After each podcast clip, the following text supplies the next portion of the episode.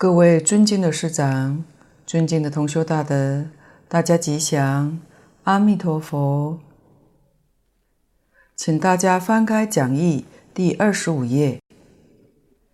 今天讲丁午，是现在说法。今现在说法者，简上一正二有，非过去已昧，未来未成。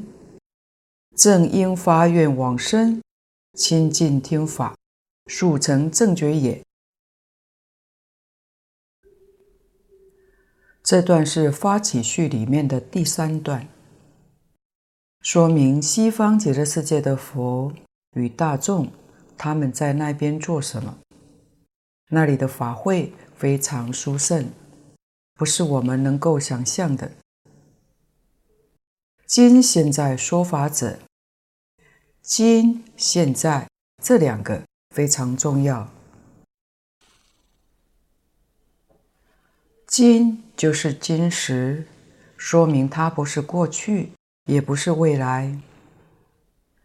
我们是佛弟子，当然要有信心，相信佛说的有世界名曰极乐，其土有佛。号阿弥陀是存在的。偶一大师在这个地方有一层的深意。如果极乐世界是一个过去已消失的，那我们就空欢喜一场。如果说未来将有一个极乐世界要存在，那也只好慢慢期待了。佛说今现在说法，就是破除过去已灭，不同于释迦牟尼佛已经过去了，也非未来未成，也不同于弥勒菩萨，他虽然将来在娑婆世界成佛，但是成佛的时间还没有到，所以这个经就简别他不是过去已灭。未来未成，那有什么启示呢？就是正应发愿往生，亲近听法，速成正觉。我们凡夫最大的毛病就是懈怠。现在知道出离三界有办法，当然不是靠自己的力量把烦恼断了。是不断栽培自己的信愿持名三种资粮，跟阿弥陀佛感应道交，到西方极乐世界去解脱生死，永远安乐。但我们凡夫总是会想，这个不急嘛，留在娑婆世界多打滚一会，过过瘾也好。蕅益大师就在此地警惕我们：这个世界上的因缘，要是有一丁点的差错，这个因缘就消失了。因为极乐世界也是一个因缘所生法，它是一个能受用的事项，那它是有时间相、空间相、有流动相的。换句话说，我们今天稍微一个差错，在娑婆世界一打滚，恐怕滚到三恶道的机会大，那就不知道要等到哪一劫了。龙树菩萨说：“若失好时，则不可救。”就是说，我们的成佛因缘当中，一定要把握。你现在能抓得到的因缘，因为因缘所生法，一过去就密之了不可得。你要是抓到了，就解脱生死，成佛道了。这个地方是一方面破除我们对过去、未来的疑惑，另一方面破除我们懈怠的一种心情。我们现在。得到人生，又知道这个念佛法门提醒我们应该要把握这个机会，千万不要错过了，是有这么一层的意思。亲近听法这一句，说明阿弥陀佛在极乐世界也同娑婆世界释迦牟尼佛一样。以音声为众生说法，佛应我们世间众生的根基，娑婆世界众生的根基，耳根嘴利。像文殊菩萨为我们拣选圆通，他说：“此方真教体，清净在音闻。”我们凡夫无始劫以来。就在娑婆世界六道里头轮回，还没有能力超越六道。我们娑婆世界的人耳根嘴利，看东西看不清楚，但一听就听明白。六根当中，耳根最利，因此佛陀说法是以音声为教体。这是无量劫以来的熏习，耳根用成了习惯。到了西方极乐世界，这个习气还在。那么阿弥陀佛要怎么教我们呢？还得要说法。在大经里面，我们知道十方世界无量众生。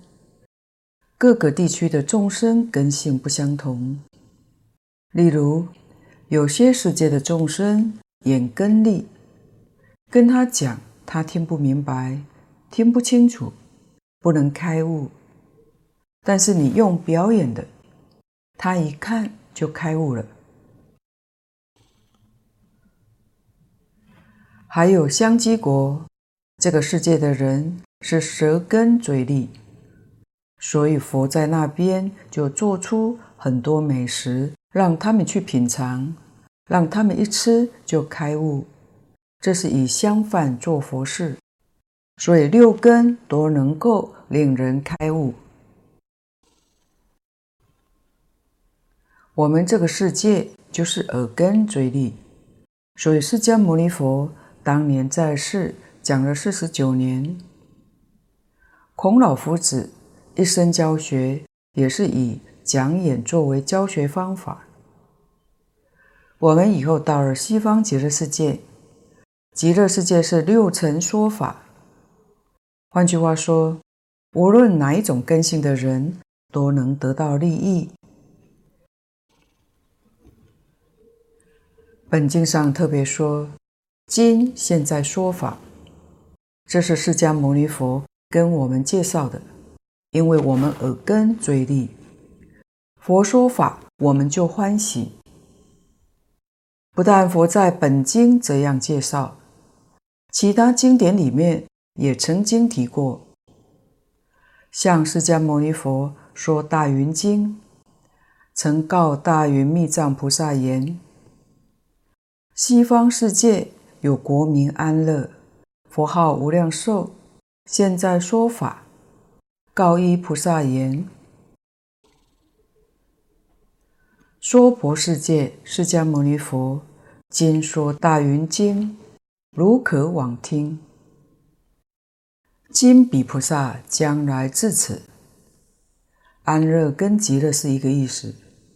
无量寿佛就是阿弥陀佛，所以正当释迦牟尼佛说法时候，阿弥陀佛也正在说法。佛是难值，释迦佛已灭度，弥勒佛尚未下生，阿弥陀佛寿命无量，而且还是现在说法，所以我们应当要发愿，愿生彼国。为什么呢？可以亲近阿弥陀佛，常常随顺阿弥陀佛修学佛法。常常亲近极乐世界佛法僧，使令我们可以速集成等正觉。这是本师释迦牟尼佛对我们的劝勉。古德也说：“佛出世时，我沉沦；今生人道，佛已灭。”可见佛事很难值遇的。这也是劝我们赶快发愿，往生极乐净土，见佛闻法。佛家也常说：“人生难得，佛法难闻。”得人生非常不容易，在六道里面，人的寿命不长，得人生的机会很困难。六道里面，天道的寿命长。根据经上说的，从我们人间往上面去，第一层是四王天，那个地方的时间。四王天的一天是我们人间五十年，也照一年三百六十五天这样计算法。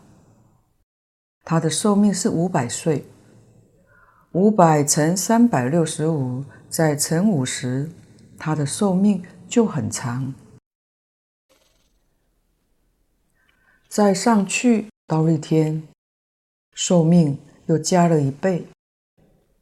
忉利天的一天是我们人间一百年，寿命是一千岁。那一千乘三百六十五，再乘一百，可见的寿命就非常之长。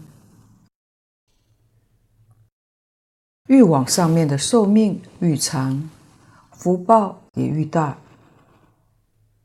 下面的三恶道呢？地狱的寿命也很不可思议。根据李炳南老居士的《佛学十四讲》介绍地狱，说法有很多。如果我们取比较容易懂的来讲，地狱里面的一天是我们人间三千七百多年。中国号称有五千多年的历史，在地狱道还过不到两天，可见得地狱的寿命。真是万亿岁，非常可怕。地藏经上说：“自是阎浮众生，结恶习众，旋出旋入，劳师菩萨久经劫数而作度脱。”从这一句“旋出旋入”，你就可以体会到地藏王菩萨是多么辛苦的救度啊！我们现在人间的寿命，假设让你活到一百二十岁好了，这在人间算是很长寿的，但相对照于地狱的寿命而言，可能只有几十分钟而已，所以才一出去就又进来了，这就是旋出旋入的感受。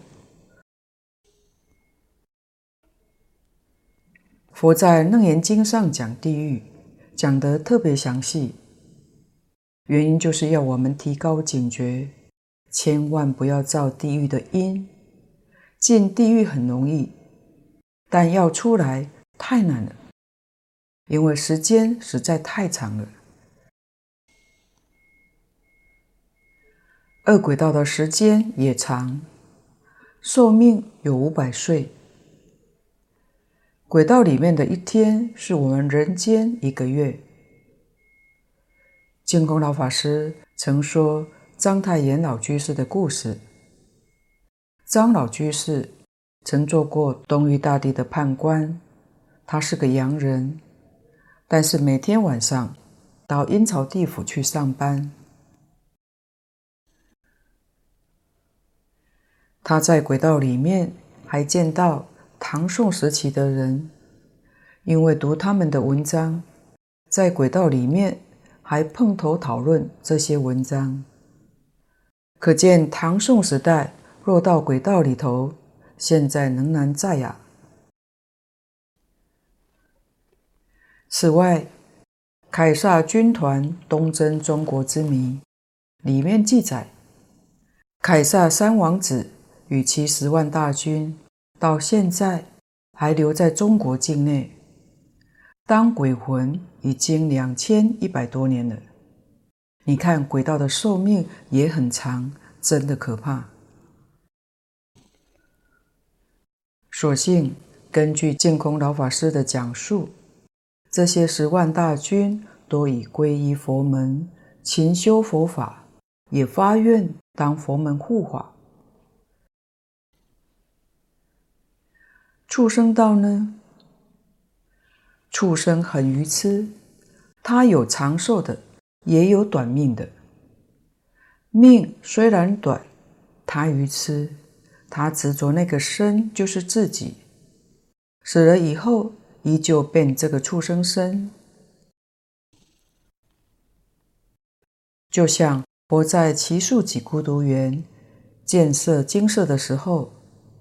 佛看到地上一窝蚂蚁，看了之后就笑了。弟子们就问佛：“为什么笑呢？”佛就说：“你们看到这一窝蚂蚁，曾经历七尊佛过去了，他们都还没有离开蚂蚁身。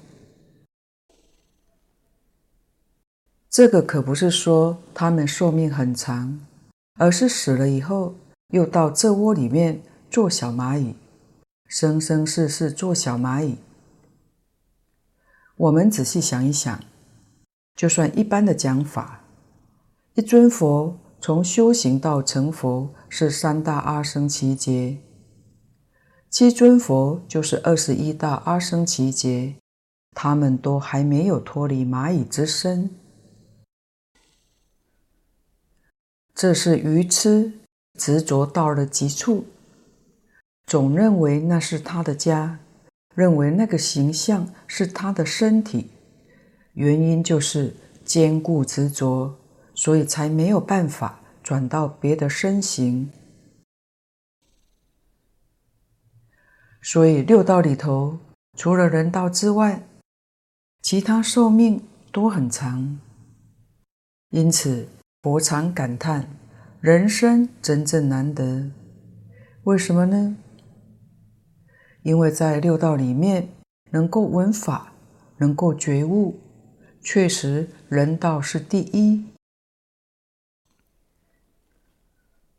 天上寿命长，福报大，他不重视这个了生死、脱轮回，也没受多少苦，所以不容易觉悟。沉迷在欢乐环境里面，所以说富贵学道难。富贵人家学道不容易，不愿意学佛。净空老法师说过，纵然有些富贵人家学佛，可能还带点娇贵气息，听经也许不留意，但做佛事。上香可能想站在前面，充其量修一些福，所以富贵学道是不容易的，贫穷学道难，太穷的人学道也不容易，生活上连三餐都不记了，哪会有时间修行呢？万一堕到三恶道，那太苦了。畜生愚痴，恶鬼慳贪，恐怖。地狱就更不必说了。因此，三个道要学到都不容易，是非常的困难。所以人道就像小康之家，苦是很苦，苦中还有点乐，也不像恶道那样苦楚。还有一点休息时间，能在人道才是最容易觉悟的。另外，在经典里面说的视现成佛来度众生，一定是在人道，没有说天道有视现成佛，也没有说三恶道视现成佛的。视现成佛确实都在人道。天道有阿罗汉、佛菩萨、在那里度有缘的众生。三恶道里头亦如是，有佛菩萨、阿罗汉在里面，但以佛的身份教化众生，确实在人道，所以人生难得。得人生最可贵的，就是遇到佛法，容易觉悟。一觉悟，这一生就能超出三界，永脱轮回，这才是真正可贵。如果得人生不能闻佛法，或者闻到佛法却不认真修学，那么得人生有何可贵呢？大德说，这跟其他道的众生也没有两样。闻法觉悟，认真修行，求生西方净土，这一生成佛，那这个生就真正太可贵了。这个人生难得，到底有多难呢？经上有一些的譬喻。第一种，机缘比喻，机缘不容易。举两个来说，第一个，高山垂线穿针。佛讲的是须弥穿针，须弥山是最高的山，从山上。垂一条线下来，山下放一支针，这个线放下来刚好穿进针孔，这说明人生的机会是这样的渺茫，真是不容易。第二个，盲龟浮木生头，盲龟在大海之中，有一块木板漂流。这个木板当中有个洞，这只盲龟把头伸出来的时候，刚好钻到洞里。这个机会很难，很不容易。第二种，量数比喻，从数量上的比喻，例如爪土及大地土，释迦牟尼佛。当年在奇树给孤独园盖金色的时候，佛曾经带着弟子们去看，佛就在地上顺手抓了一把土，然后把它撒掉，指甲上残留有一点点的土。因为佛不会戏论，不会开玩笑，所以佛的一举一动都是有启示的。当弟子们看到之后，就问佛：“这是什么意思呢？”佛就反过来问弟子们说：“我指甲上的土多，还是地上的土多呢？”弟子们回答：“当然是地上的。”佛就说：“我们现世的人死了以后。”来生再得人生，数量就像我指甲上的土；死了以后不能得到人生，就像大地之土。第三种时间的比喻，就是时间上的比喻，也举两个来说。第一个，天鬼欲是寿长，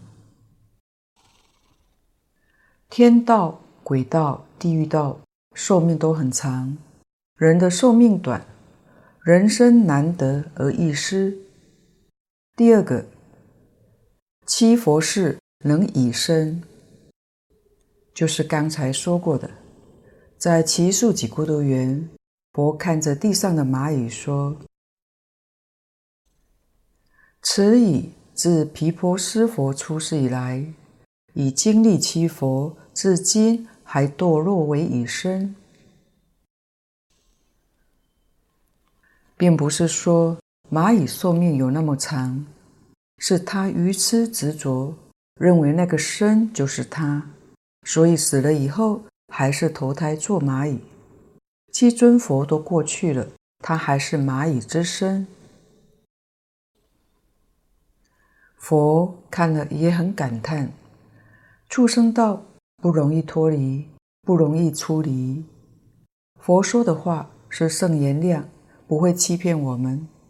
像《金刚经》上说的：“如来是真语者，实语者，如语者，不妄语者，不狂语者。”我们一定要相信佛说的。人生不易得来，在六道里面，神是投到人道确实不容易。一生严持五戒十善，来生才能保住人身。那我们有没有做到呢？大德说，五戒力量薄弱，来生得人身的机会就渺茫。所以大多数人来生都到三恶道去了。贪心重的到恶鬼道，嗔恚心重的到地狱道，愚痴重的，就是迷迷糊糊、是非黑白颠倒、邪正分不清，就到畜生道去了。贪嗔痴三毒是三恶道的业因，所以佛陀教我们一定要断贪嗔痴。为什么呢？为了不让我们堕入三恶道，佛菩萨苦口婆心，其实都是为了我们好。我们无法报答，其实他们也不需要我们报答，所以要从自己的心行去改。于一切法不贪，就不会堕恶鬼道；于一切逆境不嗔恚，就不堕地狱道。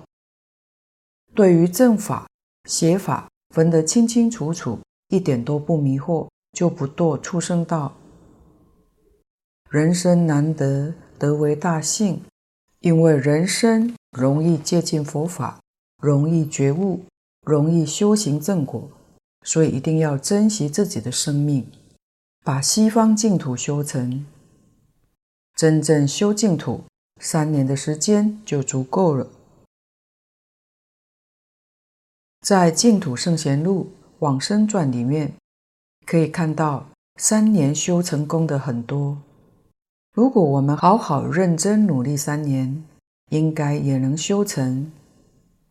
可是有一个重要的条件，就是常说的一切万缘要放下。之所以修不成，就是牵肠挂肚的事太多了。胡思乱想也太多，这都是障碍。得人生很难，我们现在也得到了；闻佛法难，我们也闻到了。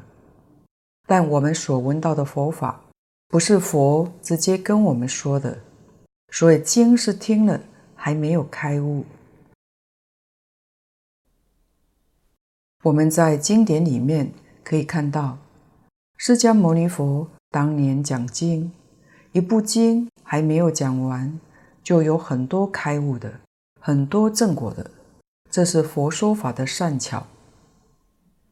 佛灭度之后，这些弟子们代代相传，无论在道业、学业，比佛是差得远的。难怪我们听了还是有很多的疑惑，哪开得了悟？不过我们现在遇到这个念佛法门，实在是大幸。又听到阿弥陀佛现在在极乐世界正在说法。我们要记得《无量寿经》上说的，阿弥陀佛的寿量是无量寿，是没有办法算得出来的。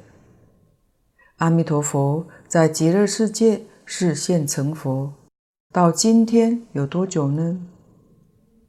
经上讲才十劫，无量寿跟十劫比较之下，极乐世界刚开张不久。我们去正视时候，将来在西方极乐世界算是元老级。所以十劫因缘上来讲，非常殊胜。这个机会。一定要好好把握住，不能轻易放过。而且释迦牟尼佛在《无量寿经》上赞叹阿弥陀佛是光中极尊，佛中之王。我们能亲自听阿弥陀佛说法，哪有不开悟的道理？古德常讲：“但得见弥陀，何愁不开悟？”如果我们真正明白、真正清楚了，一定是万缘放下，死心塌地念这句佛号，依照《阿弥陀经》上信愿持名方法来修学，我们这一生决定可以往生，可以见佛，做佛的弟子，常随佛学，一定可以成就的。底下丙三杰出序义，看注解。复次二有现在，劝信序也；世界名极乐，劝愿序也。佛号阿弥陀，劝慈名妙行序也。这一段杰出序义，就是把通别二序都结束了，下面就是正中分了。这个地方说明。本经发起序的意义，复次二有现在，劝信序也。二有就是有世界、有佛，今现在说法。单单讲了两个有，跟现在说法的现在这四个字，二有现在是劝信序。这个是让我们有信心，原来极乐世界是真实存在，它不是一种缘影虚妄的。我们的信心却是从这两个有，从现在说法升起清净强烈的信心。世界名极乐，劝愿续也。这是一个极乐安养的世界，使令我们能升起。一种往生的愿望。我们要知道，这个世界太苦，苦难实在很多，事事都与愿违，事事障碍重重。古人常讲，人生在世，不如意事十常八九。若细心去体会，实在有过之而无不及。尤其现今社会，这个世界苦难灾难太多了。假如听到有个极乐世界，那个地方没有苦难，没有障碍，还不愿意去吗？以前不知道有这个地方，现在知道了，而且佛告诉我们不难去，只要你想去、肯去，人人都能去。这一句是劝愿。佛号阿弥陀，劝慈名妙行续也。西方极乐世界一正二报是如此广大，这么广大的所缘境，我们如何下手呢？也就是说，要如何跟阿弥陀佛感应道交呢？这当中就说出他的一个行门。要你忆念他的名号，有佛号阿弥陀，这是最简单、最稳当的。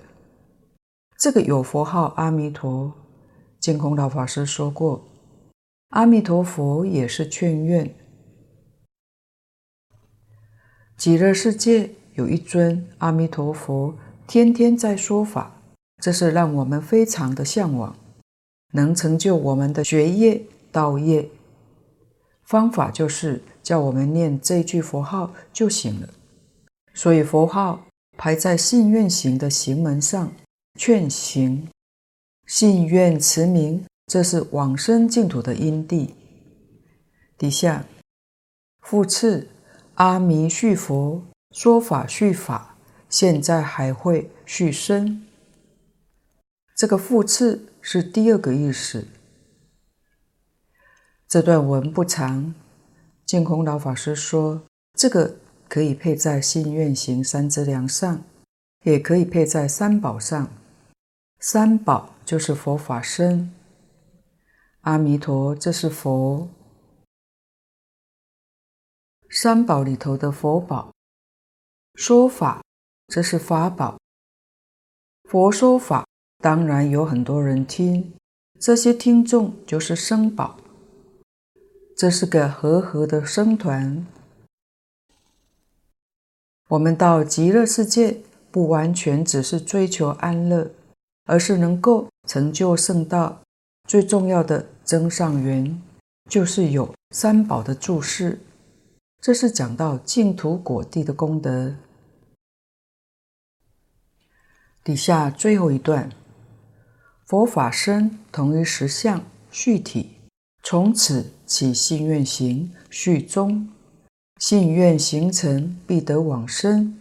见佛闻法续用，唯依佛戒为所缘境，不杂于事续教相也。言略一周矣，初续分境。佛法身同一实相续体，实相就是真心本性。十法界一正庄严，都是心性变现出来的。所谓唯心所现，唯识所变。不管是佛、是法、是身，把它统一起来，就是我们现前的一念心性，就是体。整个净土因果的一个体性，因跟果的依止处。极乐世界的因是怎么来的呢？就是现前一念心性创造的。极乐世界的果地功德又是怎么来的呢？也是现前一念心性所显现。妙因妙果不离一心，这是续体。从此起心愿行续中，我们依照前面的理论事实，升起信心、愿心，执持名号。发愿往生，这是本经的宗旨，也就是释迦牟尼佛说出这部经典的用意所在。这是续中，信愿形成，必得往生；见佛闻法续用。信愿形成，成是成就。我们有真实的信心，对于这个事情没有疑惑，我们有强烈的愿望。能够舍弃身心世界，一心想见佛，想往生。这句名号二六时中不间断，这三件事情成就了，必得往生。这个“必”是非常肯定的字，决定没有疑惑。见佛闻法，我们的心愿就圆满了。这是续用。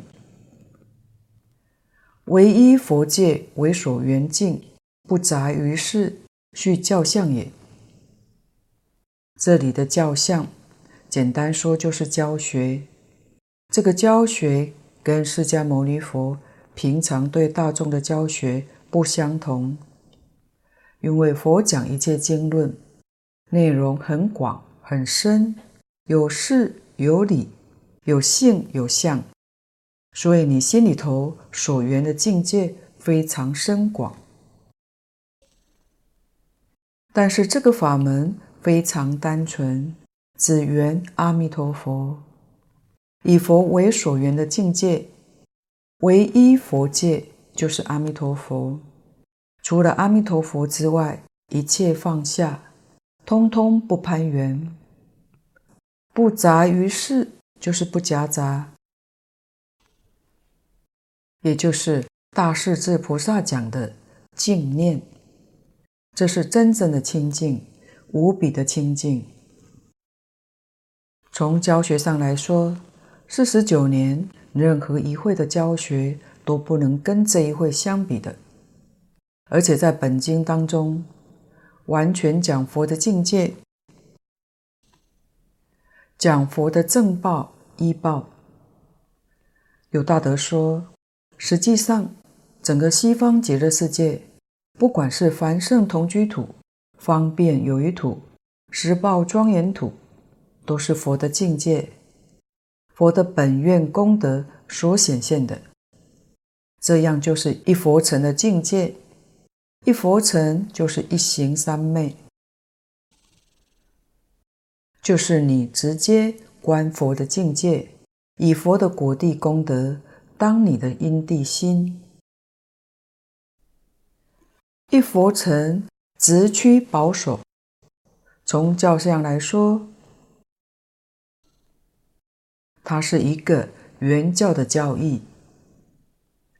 底下言略一周矣。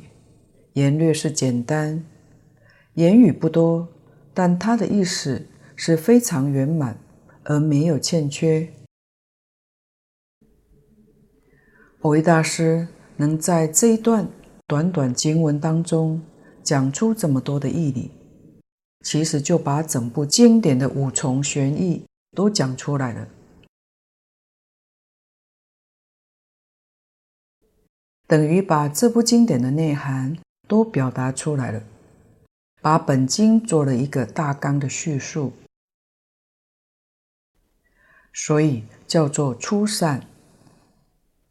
初须分境，到这个地方把绪分介绍说明境，下面开始就是正中分。时间的关系，我们留待下一回讲。剩下一点时间，墨学在这里首次跟大家汇报一下，我们学会出版的日文相关书籍流通的状况。前几天，墨学跟一位师姐去奈良找蔡师姐，因为蔡师姐的汉方餐厅都有放学会的日文流通书本。蔡师姐提到，有一位日本人看到我们翻译的《阿弥陀经要解》现代日文版，说感动到流着眼泪。相信这位日本人对佛经有一定深入的研究，才看得懂门道。他说：“太难得了，《阿弥陀经要解》作为净土中的经要典籍。”这是三百年来的第一本日文本问世，他非常感动。在这之前，也有日本僧人以及住在香港的日本人都主动写信来索取这本经书。我们去年也寄赠一百多家日本的净土寺庙结缘收藏，也有京都的住持和尚来信感谢。前年十二月底，墨学带着刚出炉的样书，经友人的引荐，拜访了稻盛和夫荣誉会长，跟他做过简介本书的出版因缘。其次，《全书只要三六零》中日文版系列，目前已翻译出版到第四册。这一套《全书只要三六零》，缘分。也不可思议。经由一位法师和一位师兄的热心协助，非常感恩。这个月已送入皇室作为登基结缘贺礼了。墨学录制这一集，距离五月一日新皇登基不到几天了。希望借由这些古圣先贤的教诲。能受到皇族的注重及影响，也衷心期望这些教诲对他们的治国理念有所助益。净空老法师很慈悲，他老人家还特别交代要寄出一套给前首相鸠山先生阅读。学会道友廖师姐的日本海外亲友。他们在日本有一个团体，也在学习这套书，有时候都在向他探听，想知道下一册何时能出版。墨学感动他们真的用功。至于《弟子规》中日文版，有一位慈悲的师兄，在大阪一处市民中心教学，他把这一本作为教科书，令人赞叹他的发心，感恩他。另外，墨学的著作《欢喜菩萨的家族物语》这一本书浅而易懂，而且较早出版，在日本流通较多。墨学认识一位在东京非营利机构上班的松丸小姐，她收到这本书后，就把心得跟墨学分享。她说，她以前通车的时候，都在划手机。自从看过欢喜菩萨一家人故事之后，他就不再划手机了，改翻这本书。他说他不太懂佛法，但是对于书中主人翁等故事很感动，他也很想学习念佛修行。因为这一本很轻巧，他就常常放在包包里面，每天。坐电车的时候，就拿出来再阅读。他说，当触摸到这本书的时候，内心总感到有一股的宁静、祥和。他很喜欢这样的感受，所以不断重复着看。当然，还有一些人的回想。虽然书中的背景故事是我们台湾人。尽管文化风俗不一样，但是这些日本人也都看出了味道，会跟我们分享其中的学习与乐趣，让我们倍感温馨振奋。以上所有的日文版书籍，目前在日本一百多家的图书馆中，也都结缘收藏了。当然，未来我们继续出版的日文书籍也会继续在日本流通中。默学非常感恩诸多因缘的具足，感恩大家。今天的报告就先到此地，若有不妥地方，恳请诸位大德同修不吝指教。谢谢大家，感恩阿弥陀佛。